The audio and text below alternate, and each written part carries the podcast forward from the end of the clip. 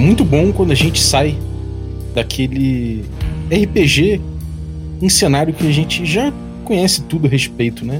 É sempre empolgante a gente poder pegar um cenário que é novo, que tem propostas diferentes, que a gente não sabe o nome das coisas ainda, que a gente está se habituando.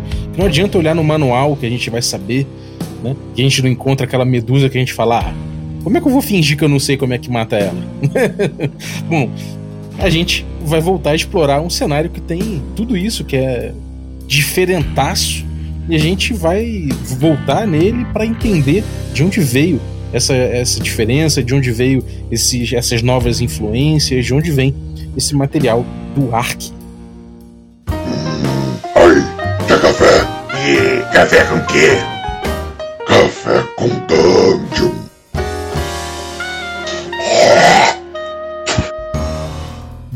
Dia, amigos do Regra da Casa. Estamos aqui para mais um Café com Dungeon na sua manhã com muito RPG. Meu nome é Rafael Balbi. Eu estou novamente voltando aqui ao meu café escuro, escuro como as dunas de Ark. A gente vai voltar a esse cenário incrível com o Samuka, mas antes eu vou lembrar que se você quiser acordar tomando um café delicioso como esse que eu estou tomando, artesanal, sem dejetos industriais, sem ranho de catoplepa, sem unha de goblin, sem dejetos dessas criaturas estranhas aí que a gente pode encontrar em Ark também. é só chegar lá em ovelhanegracafés.com.br e utilizar o cupom Dungeon Crawl, tudo maiúsculo, que aí você consegue um abatimento. Se você quiser aí um desconto maior ainda, vai ficar ainda mais barato tomar esse café artesanal. Aí, cara, você pode se tornar um assinante do Café com Dungeon, assim como o Samuka, o autor do Ark, e ajudar a gente partir de 5 reais, cara. Aí você participa de um grupo de Telegram muito legal, tem gente maneira como o Samuka, como outra galera, todo, todo mundo que vem aqui, cara, grande parte é assinante e, pô, troca ideia lá, cara. Então aproveita aí, faz parte desse grupo de Telegram. Eu te passo o desconto por lá também, pelo Telegram. E além disso, você recebe conteúdo extra e participa de sorteios dos nossos parceiros. Então, picpay.me barra café com dungeon e torne-se parte dessa aventura. Vamos lá, vamos chamar novamente Samuel Hernandes. Uh, garoto! Que maravilha, que prazer estar aqui, Balbi. Maravilha, cara. Obrigado pela essa oportunidade. Monstrinhos e monstrinhas, vamos cair nessa loucura agora. Uhul! e o que, que você tá bebendo para cair nessa loucura? Cara, eu tô bebendo sangue de demônio com pedacinhos, assim, é, pedacinhos esponjosos dos olhos desse capeta, que vai servir de alguma maneira para me curar quando eu estiver no perrengue lá no Deserto Preto. Essa safra aí é aquela que o Tertuliano tava vendendo? Esse bagulho caótico aí. maneiro, maneiro. Vamos lá, vamos falar então dessa parte do arco que vem sobre essas influências aí, cara. É tipo, vamos, vamos descobrir de onde vem é, o imaginário do arco, esse, esse bolo, assim, que a gente acaba trabalhando em cima sempre de alguma coisa, né? E de onde vem uhum. essas influências aí? Eu sei que deve ter aí um Moebius, deve ter, quer dizer, nem sei se fala Moebius exatamente, né, mas eu chamo de Moebius desde que eu tenho, desde que eu tenho uns 15 anos, então eu também, deve ter então... uns Moebius, deve ter um bagulho bem doido aí, conta aí pra gente. Maravilha, Balbi. Cara, você tem toda a razão, eu acho que o Moebius, assim, é a inspiração mais absurda, é, ler coisas do Moebius com o Jodorowsky ou em outras parcerias, assim, explode a minha mente em muitas possibilidades, ele trabalha a questão de perspectiva de um jeito assim muito interessante e acho que faz parte sim desse projeto é, contemplar essa influência do Moebius. Quem está junto nesse, nesse bolo também seria o Felipe Druillet, é, autor de Lone Sloane, para quem não conhece, tem aí em português o Pipoque Nankin, é impressionante. É uma aventura absolutamente excêntrica e, e, e por vezes a, a, estranheza, a excentricidade faz o medo brotar também, né? Pela, uhum. né? Pelo novo. Então eu, eu quis tentar utilizar alguns elementos assim do Druillet, mas eu acho que em termos pelo menos estéticos, a coisa que mais me influenciou é claro que assim o Ark já estava bem encaminhado quando eu fui conhecer. Então eu, eu, digamos assim, no meio do processo eu reestabeleci algumas bases por conta dessa influência. Um, um ilustrador e escritor chamado Philip Casa, C-A-Z-A, que ele tem, assim, uma obra absurda em preto e branco para não dizer preto e prata, né? e, e aí, é, assim, tem um quadrinho dele é, que tem um, um cenário que em, em, alguns elementos me lembra muito o Ark. Eu acabei descobrindo o Felipe Casa através de uma outra influência, então já posso puxar aqui. É, eu, eu, eu para escrever, Balbi, muitas vezes eu preciso muito dessa referência visual primeiro, sabe? É difícil qualquer ideia, mesmo de aventura, desafio, qualquer coisa. É, é muito difícil algo que venha à minha cabeça que não seja por esse contato do visual inicial, mas a música também muitas vezes transmite essa energia que a gente está querendo uhum. colocar ali em mesa. E o, uma das imagens desse quadrinho do Felipe Casa ele veio numa num Dungeon Synth super B, super alternativo que o Lucas Conte do Mojubá me passou. E aí eu fiquei ouvindo aquela música doidão, cheguei lá no grupo do ARC dos autores, falei, ó, oh, vamos mudar a porra toda, hein? É, eu achei, eu achei doido. É porque você falou várias referências visuais, várias referências gráficas. Eu falei, pô, o Samuka é o cara da música, né, cara? É, é, fora essas referências gráficas, assim, que esse caso aí que você tá falando, ele é um cara altamente psicodélico, né? Ele tem, hum. ele tem umas coisas que lembram, às vezes, um, uma coisa do óleo, da fantasia pintada a óleo clássica, assim, mas às é, vezes ele lembra uh -huh. também uma, é, é, como se misturasse isso com aquelas Zap Comics, aquelas revistas isso. alternativas de quadrinhos dos anos 60, né? Então o estilo dele é muito. É, sei lá, uma mistura quase perfeita dessas duas coisas, né? Agora, em termos de música, porque de fato esse estilo dele acho que pela proximidade cultural, sei lá, evoca muita música. O que, que, você, que, que você tava ouvindo quando você teve esse barato aí? Que saiu o Ark? Cara, tem bastante coisa, assim, eu ouço muito, muita música no Bandcamp, acho que a nossa geração, assim, de mestres de RPG aprendeu a, a, a admirar, né, Bob, é, essa ferramenta, porque tem muita coisa bacana lá que a gente pode utilizar, que que está permitido para a gente utilizar, então rola muita troca nesse sentido. Para quem não conhece, é, tem o pessoal lá do HDK que faz uma série de dungeons incríveis, é, uma série de dungeon synths incríveis para serem utilizados em mesa.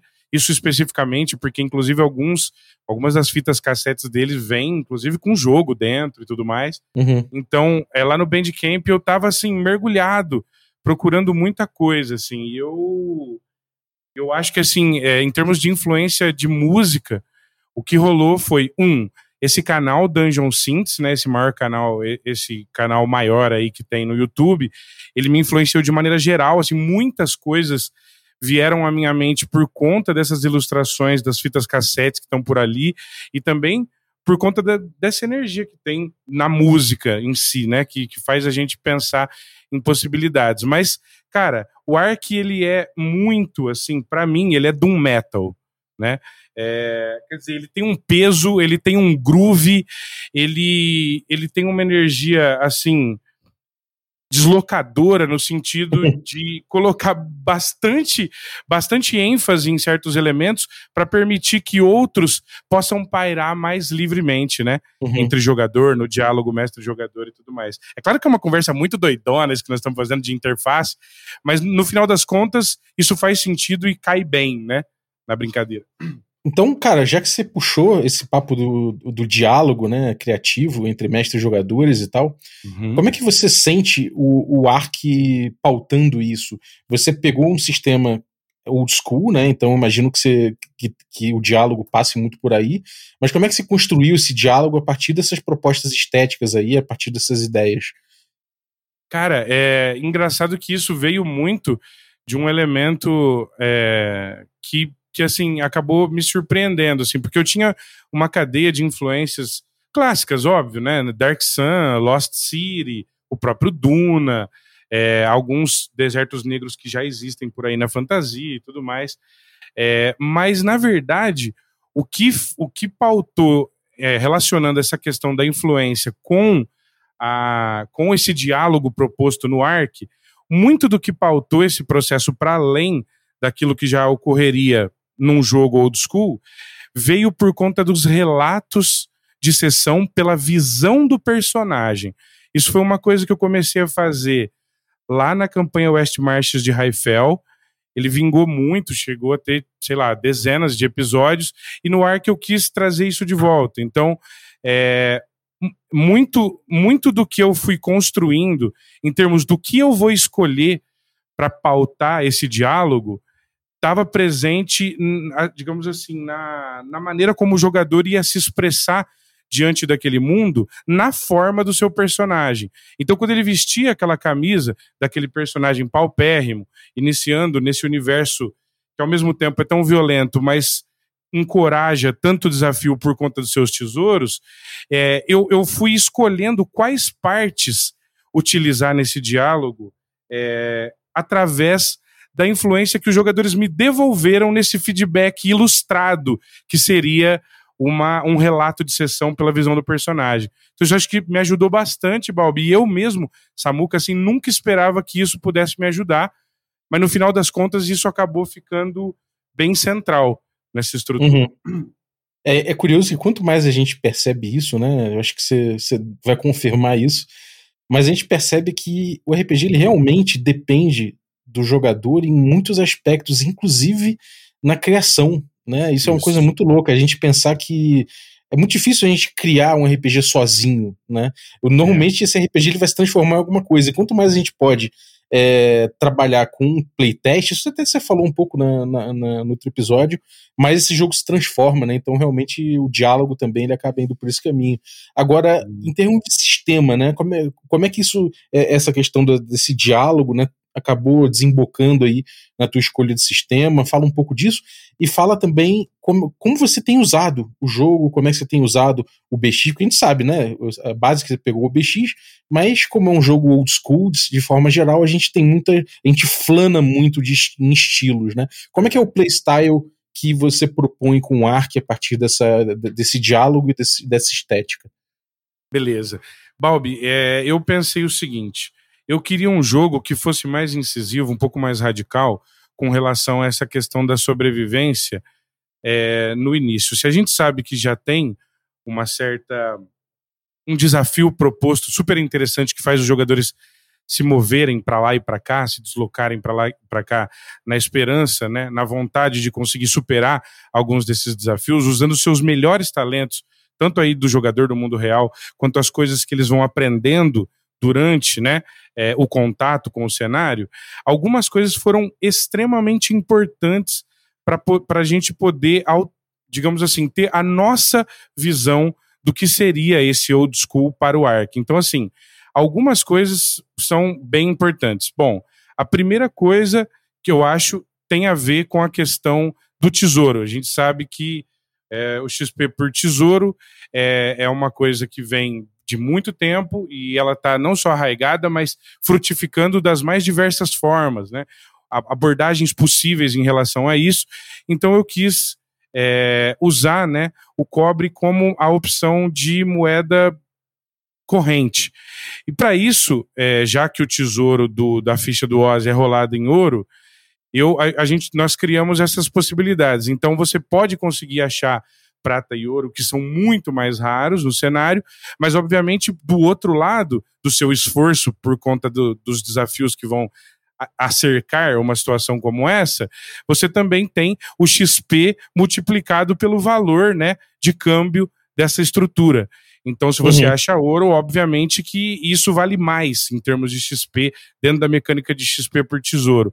Mas não só por isso, é porque é, se eles iriam rolar a sua riqueza inicial em cobre, nós precisávamos ter uma tabela de itens iniciais para poder oferecer naquele valor. A gente já começou a falar um pouquinho sobre isso no outro episódio, mas eu acho que esse foi um elemento que fez o pessoal gostar muito do cenário e eu mesmo não achava que isso fosse ter, não fosse da maior importância, até tinha medo de cair, de, de soar mal, porque existe uma porque existe uma, uma estrutura no ARC que muitas vezes assim não é comum, ou pelo menos eu particularmente não vi tanto, que é o seguinte, que é você iniciar num mundo, é, seja lá por qualquer motivo for, mas comprando o desafio de ser o mais perrapado possível dentro dessa estrutura de escassez, né?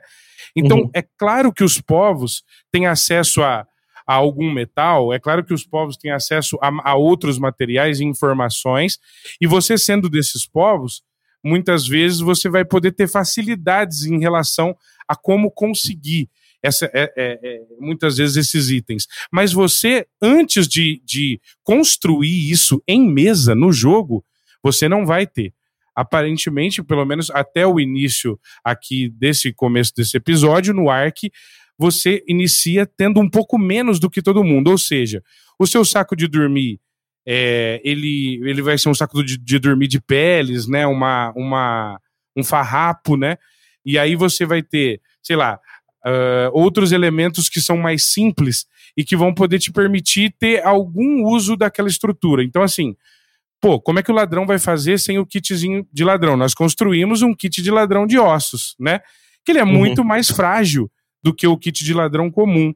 Da mesma maneira, uma corda de um elemento que seja é, menos utilizado nessa estrutura e que possa fazer com que ele busque dentro desse deserto é, conseguir outros materiais que façam devagar essa transição, Balbi, entre os elementos que estão no cenário do Ark e os elementos que estão no sistema do Ozzy, né?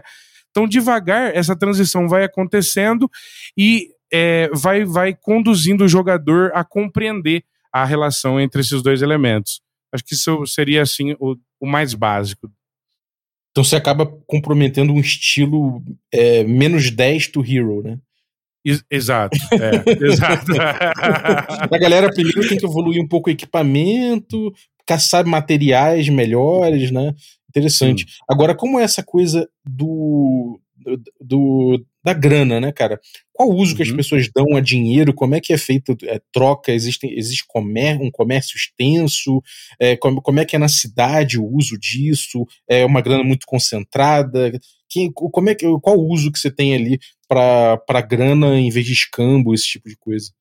Perfeito. Bob, você lembra que a gente conversou um pouco sobre a questão do, do horizonte estético do Ark e como isso se relaciona com os elementos, é, com os alinhamentos? Sim. É, então, isso também tem um pouco a ver com essa troca. Mais ou menos da seguinte maneira. Depois que os arquimancistas, para quem não sabe, os arquimancistas são um, é, mais um elemento desse cenário para poder gerar desafios. Quando os arquimancistas chegaram a esse território, a esse, a esse deserto, eles inauguraram uma nova maneira é, de, de enxergar a sociabilidade as trocas.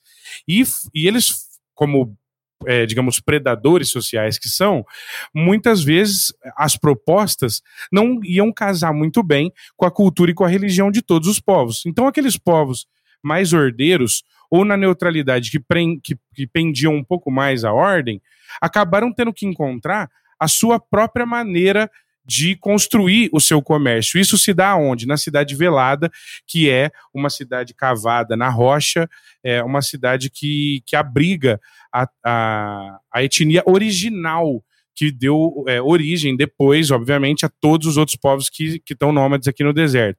Então, uma das partes do comércio acontece nesse eixo. Uma outra parte desse comércio acontece já é, nas imediações ali daquele palácio é, arquimancista, aonde se concentra esse poder é, que vem através desse povo misterioso. E aí, no meio do caminho, obviamente entre a noite e o dia, entre a ordem e o caos, é, você também tem esses espaços de troca destinados a, digamos, a neutralidade, aos povos que são neutros ou aos jogadores que escolheram essa opção. Então, você tem dois tipos de feira. Uma feira onde participam os povos que concordam com a aliança, inclusive, é, dos arquimancistas e dessa maneira de enxergar o mundo, e, do, e uma outra feira que tem os povos que concordam com essa opção e que de alguma maneira se utilizam desse poder também nessa relação geopolítica entre nômades, é, mas também abriga dentro de si muitos dos povos neutros que não são bem quistos justamente porque não tomaram uma posição final, né? Nessa construção.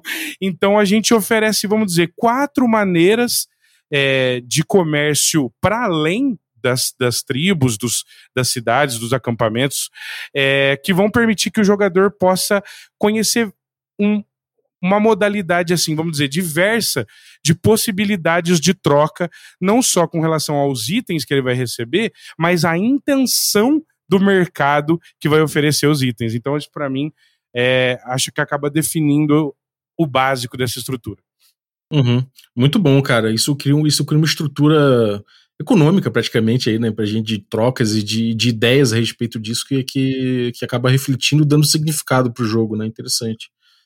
Agora, falando isso, você tá, a gente tá falando quase de prêmios, né? Dos prêmios do tesouro, de gastar o tesouro, de chegar lá e torrar a parada em item maneiro, enfim. Uhum.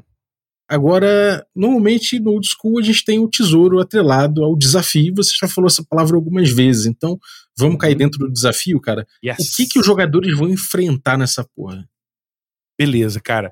Fora todo tipo de ladroagem, desgraceira e bagunça do mundo normal, ou seja, ladrões, pessoas, outros aventureiros interessados, é, fanáticos religiosos de várias dessas é, ramificações possíveis do Ark, Fora isso, você tem, é claro, as monstruosidades.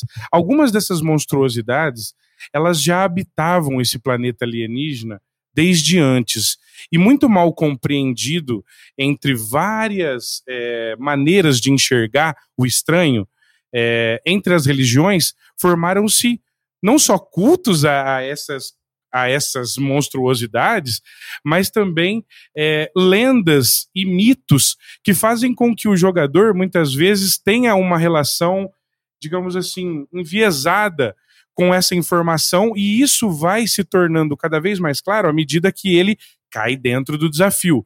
Então, é, o que, que tem no ARC disponível? Nós temos um bestiário de vai lá, dezenas de páginas, todo mundo assim ajudou nessa brincadeira.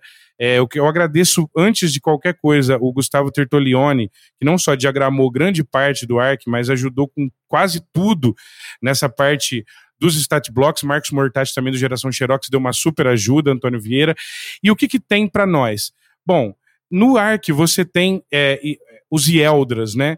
Seriam seres é, eu vou chamar aqui de fantásticos, porque eles têm alguns poderes que não, que não poderiam enquadrá-los como animais comuns. Eles são algo parecido com o que seria um dromedário, mas com aquelas patas surrealistas do Dali, sabe, ô, ô Sim. É, aquele mosquitão. Longas, é, assim. É, exato. Então, assim, esses, essas criaturas que, que só podem sobreviver num deserto porque as dunas são tão altas quanto eles, encontraram uma, uma maneira de poder, é, digamos, se inserir a esse cenário de duas formas diferentes. O Yeldra comum, ele pode ser usado como montaria e tudo mais, é um elemento de sorte de várias dessas tribos. É, o Yeldra é também um símbolo zenitar, porque a lua zenitária é a lua que ilumina o viajante, né? A lua que, que proporciona é, esses aspectos, vamos dizer assim, dentro do taoísmo, yang, né, Bob? É, uhum. Do, do poderio lunar. E então, e aí você tem, obviamente, na contraposição dessa estrutura, o Yeldra da noite, que ninguém sabe se eles são usados pelos arquimancistas é, por conta de alguma natureza em comum, ou se eles são a própria criação dos arquimancistas. Eles são mais ou menos a mesma coisa, mas com chifres de bode e poderes malignos que podem te surpreender numa viagem. É, aí você tem alguns monstros que, assim, eu já posso dizer que são típicos do Ark. Você tem, é, por exemplo, um, um, um que acabou entrando bastante é o caranguejo cabeça, com ilustração do Fábio Castro que nada mais é do que um caranguejo gigante que se enterra em, em ondas concêntricas de dunas, Bob, em volta do zigurate. Você tem um desafio, assim, per se, que é o seguinte: há uma estrutura totalmente alienígena no sentido de um deserto. Imagina ondas concêntricas é, como se fosse num jardim zen, né? Então aquelas dunas baixas, todas do mesmo da mesma altura e vários círculos um dentro do outro até chegar nesse palácio. Então, entre essas dunas, ou seja, no sobe e desce das lombadas dos círculos concêntricos, eles se aglutinam, esperando aquele aventureiro, né, que não uhum. conhece uhum. todos os lados é, desse círculo concêntrico, para poder se alimentar. O, o caranguejo cabeça, ele é um deles. Nós temos também o escorpião lunar, que é um escorpião, Balbi, ultra inteligente, capaz de negociar, certo? Então, ele, esse escorpião, ele é realmente uma criatura alienígena. Ele tem a capacidade é, psíquica de poder se comunicar com as pessoas, mas ele tem algo que faz com que ele também seja caçado. É, esse escorpião lunar, ele brilha como luz, só ele só se coloca no clarão, ou seja, só no nascer do sol, onde tudo é branco e você não enxerga praticamente nada, é que ele sai para poder fazer as suas caçadas. E, obviamente, as pessoas estão interessadas nele para poder constituir aí algumas uh, itens e armaduras e tudo mais. Mas é claro que todos os jogadores têm a opção de poder construir esse desafio de outra maneira que não pelo combate. Então, eles vão poder é, dialogar com esse escorpião lunar sobre possibilidades, né, em relação a, a, a, alguma troca. Por exemplo, somente escorpiões lunares conhecem carcaças de outros escorpiões que podem ser usados sem que você precise matar ninguém para uhum. conseguir uhum. aquilo que você precisa. Então, ele é mais um, ele é mais um elemento. Nós temos o cactoide gigante, que ele funciona mais ou menos como um ente cacto, né? É, e eles são conselheiros, mas eles são mentirosos, né, Bob? Então você tem que tomar um pouco de cuidado com aquilo que você vai querer é, pormenorizar com esse tipo de criatura. Nós temos também alguns é, alienígenas, digamos, aqui dentro dessa estrutura, que eles basicamente têm por missão, uma dessa, um desses, um desses, dessas criaturas, eles têm basicamente a, a função de construir híbridos entre espécies que não poderiam acasalar, né? Digamos. Espécies uhum. absolutamente discrepantes podem se ver numa situação complicada quando essa criatura lá no assombro, na escuridão do assombro, sai perambulando para poder construir híbridos. E, e, obviamente, dentro do cenário, eu não quero dar spoiler, ele tem um porquê de querer é, misturar Lé com Cré, né? Então, é, é mais uma criatura, assim, digamos, bem excêntrica que você pode encontrar por aí. E agora o mais importante de todos, os dois mais importantes de todos, que são a Morte Alva e o Demônio Albino. A Morte Alva, basicamente, ele é um cisne barrigudo como uma cegonha mítica. é, e ele derruba lá de cima, Balbi, uma bola de cera que petrifica e, digamos assim, de, depois de um determinado ponto, ela pode derreter o seu corpo. Então pode acontecer de você chegar no meio tempo, por exemplo, num vale entre dunas, e encontrar estátuas de cera de soldados por ali parados e alguns pássaros rondando. O que será? Talvez seja a morte alva encontrando ali o, a, o seu próximo alvo. Você começa humilhado, termina morto. e é interessante porque algumas partes dessa criatura, se bem pensado no desafio, elas podem exatamente evitar essa petrificação que acontece. Então, para o aventureiro que vai se tornando mais experiente no deserto, vai descobrindo maneiras de poder não só evitar esse perigo, mas utilizar essa cera, que é uma cera importante, né? Porque ela petrifica, né? Então, é, a seu favor da melhor maneira. Por fim, é, o, Ringo, o Ringo está latindo como louco aqui atrás de mim. É, e por fim, nós temos o demônio albino, um demônio branco, escamoso, cego. É, ele seria um, um, demônio que basicamente é, ele, ele é a mistura, ele já é o híbrido, e aí fica na mente do pessoal imaginar por que será que isso foi possível, né, nesse cenário. Ele já é o híbrido entre diabo e demônio. Ele é um filho descartado, isolado de um diabo e de um demônio.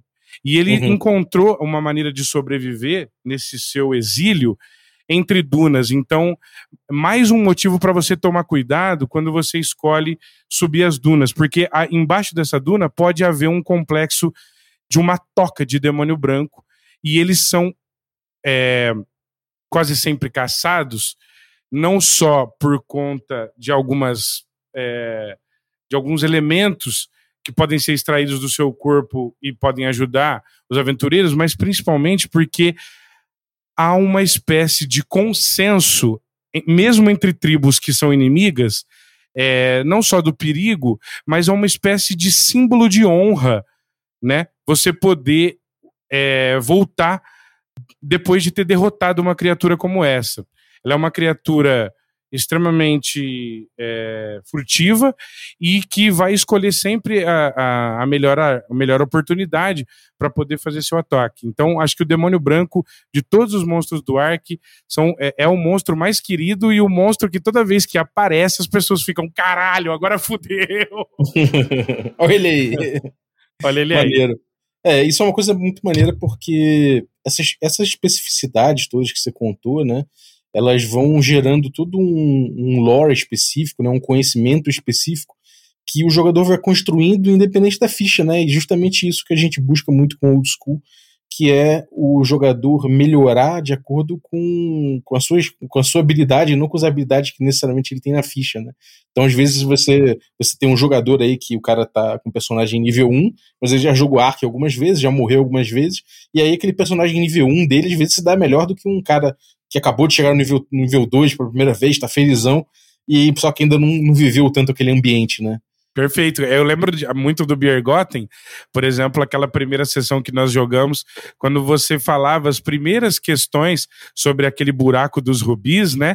E já tinha o personagem do Eduardo Vieira que conhecia tanto sobre aquilo, e foi tão gostoso dentro do mundo a gente ir aumentando passo a passo o nosso conhecimento para poder tentar extrair o melhor dessa situação. Então Sim. foi muito legal isso. É, essa experiência é muito gostosa quando a gente, quando a gente chega lá com, com, com o cenário, né, cara? O cenário realmente ele ganha muita vida e significado com isso também.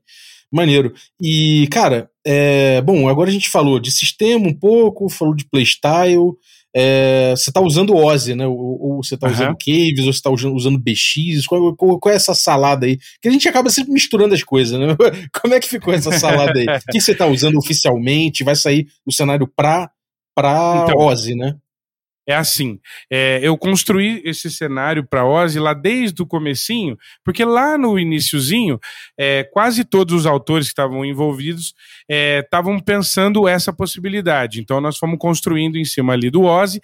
É, eu fiz, eu tive o cuidado, Balbi, é, de poder inserir o menos quantidade possível de elementos, assim, digamos, mecânicos dentro do cenário, justamente para poder permitir que o jogador do Caves, do Ozzy, do BX e talvez até mesmo do Beckme pudesse utilizar isso da, da melhor maneira que ele quisesse, né? Uhum. É, o, Pegar um nosso... AD&D, um Labyrinth Lord, um bagulho é, assim. É né? muito possível, né? Você sabe que essa retrocompatibilidade ela é, ela é super possível e desejável, e eu tentei construir o Ark de uma maneira para poder efetivamente rodá-lo em várias possibilidades. Eu já joguei ele com Cave, já joguei ele com Ozzy, já joguei com BX, e já joguei, inclusive, mais recentemente, é, inclusive com Swords and Wizardry, foi uma outra experiência muito louca. A gente teve que adaptar um monte de coisa, mas foi, foi gostoso. O, o, o Ark, ele está numa, ele tá no final assim do seu processo de, de produção. Nós estamos ainda finalizando alguns elementos e aguardando algumas ilustrações finais.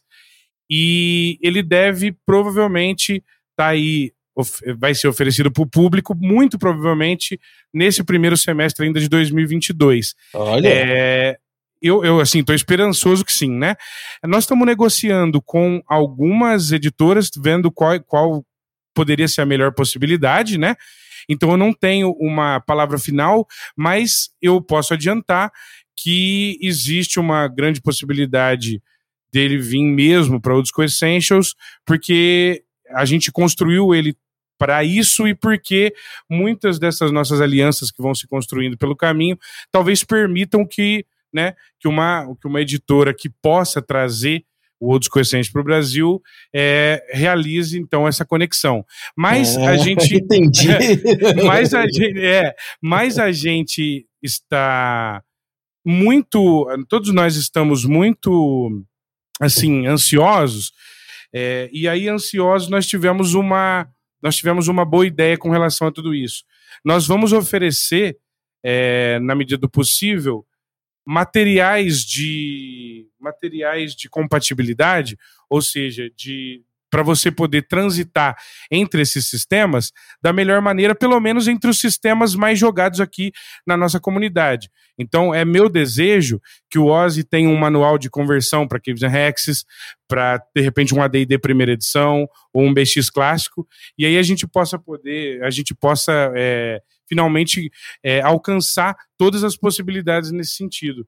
É uhum. minha vontade que a gente possa jogar com todo mundo isso de todas as maneiras que forem possíveis. É muita pouca coisa também, né, cara? Não, não, não, é, uma, não, é uma, não é um bicho de sete cabeças se, se utilizar o arco em qualquer um deles, assim, porque é muito próximo, né? Realmente. Sim. É mais uma questão ali de você realmente de você ter desenho de classe, às vezes tipo, você tá jogando ADD, aí você já tem um desenho de classe diferente, algumas coisas uhum. assim podem, podem alterar, mas de forma geral é muito, é muito compatível mesmo, cara. Quando essas Maneiro. restrições estão bem, tão bem consolidadas, bem pautadas, aí fica mais tranquilo, né, Balbi, para poder viajar entre essas possibilidades.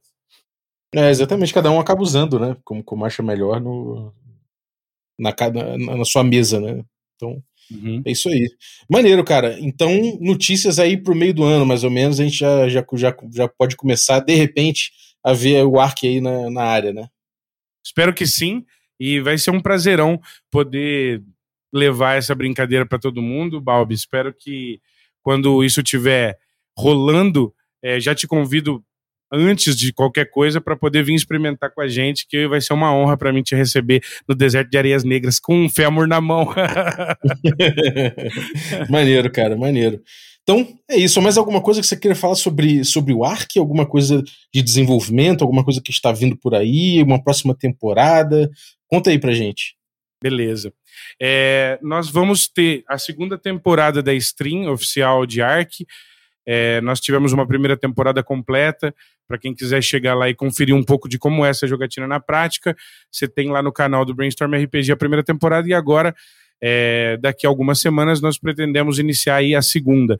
Também tem a camiseta do Ark, a, a primeiro, o primeiro modelo de camiseta se esgotou.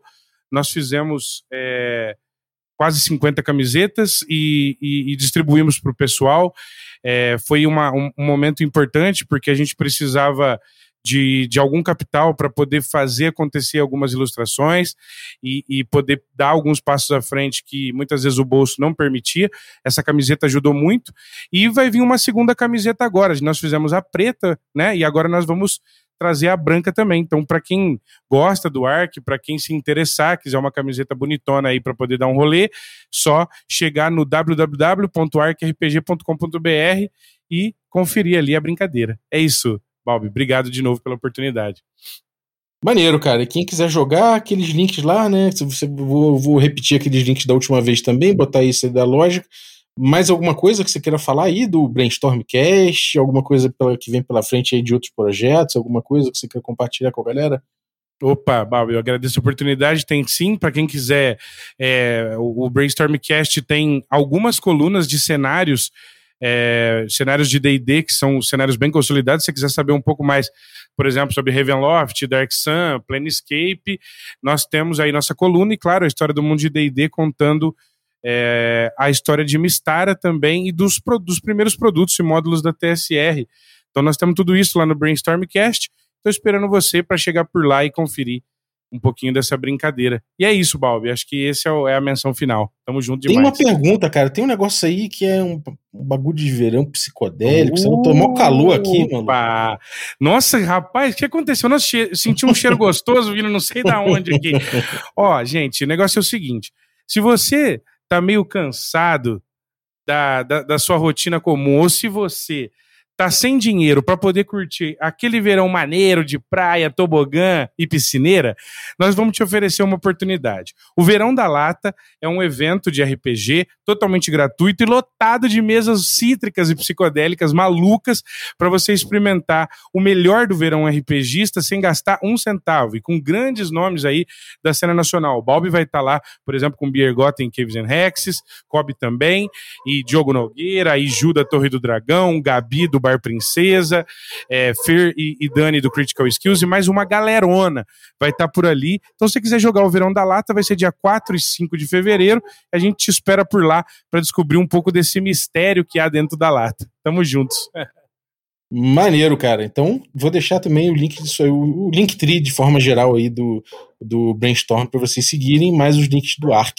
Então é isso, obrigado, Samuca. Valeuzaço aí pela presença, falar do Arc em duas partes. Valeuzaço. E queria agradecer você também que, que ficou ouvindo a gente até agora. Muito obrigado aí pela tua audiência.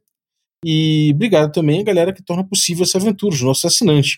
Valeu, Samuca, pelo apoio. E valeu também os assinantes Café Expresso aí. O, a gente tem aí o Felipe Becelli, muito obrigado, cara, pela tua assinatura.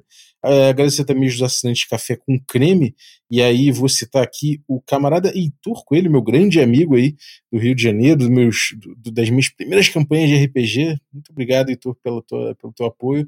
E agradecer também os nossos assinantes de Café Gourmet, e aí dentre eles aí o Erasmo Barros, o Chico Siqueira, Pati Brito, o Adriel Lucas, Diego Sextito, Rafa Cruz, Abílio Júnior, Denis Lima, Jean Paz, Franciola Araújo, Bruno da Silva Assis, obrigado pelo upgrade, cara. O Caio Messias Cavazana, o Pedro Cocola, o Erasmo Barros, o Tito Lima, Jabas Trindade, Germano Assis, Léo Paixão, Rodrigo Freitas, o Playmo Lens e o Rodrigo de Lima Gonzalez, o Ney da Guilda do Ney.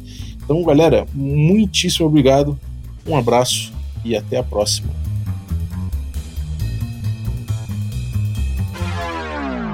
Fala pessoal, aqui é o Douglas Baiense.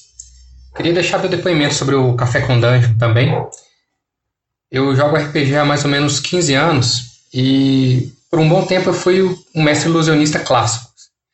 Eu já fiz Dice Fudge, HP flutuante, jogo quântico, todas aquelas coisas é, ruins, né? E eu só comecei a refletir mais profundamente sobre o hobby e sobre as escolhas que eu tomava na mesa depois de conhecer o café. É, desde então eu aprendi muito, principalmente sobre a agência do jogador e sobre a transparência né, na mesa. Hoje eu prefiro rolar tudo aberto mesmo e, e me surpreender com o que acontece. É, inclusive eu aprendi que o anticlímax faz parte do jogo também. Não tem problema. É, além disso, eu joguei praticamente só D&D por muitos anos. O café me ajudou a conhecer e a querer experimentar muitos outros sistemas. Então, eu nem. Tanto que eu nem acompanho tanto DD já faz algum tempo. É, mas em resumo, eu, eu com certeza sou tanto um mestre quanto um jogador melhor e mais maduro hoje, graças a esses mil episódios do, do podcast. Então fica aí meu brigadão para toda a galera que fez e que faz acontecer. É, vocês são foda. Valeu mesmo. Você pode mandar um depoimento seu falando como é que foi sua relação com o Café com Dungeon ao longo desses mil episódios. Você ouvir e maratonou tudo, você começou a ouvir agora, está tá começando a pegar os episódios. Qual a tua relação? Trouxe alguma coisa maneira? Como é que foi o, o Café com Dungeon na tua vida? Fala aí para mim, para mim, que eu vou botar teu depoimento aqui. Se você mandar áudio, eu boto em áudio, senão eu faço uma leitura do seu depoimento pra gente ir botando essas declarações aí a respeito do Café com Dungeon ao longo das, das 50 edições que faltam até o episódio 1000. Então, é isso aí, estamos na contagem regressiva oficialmente.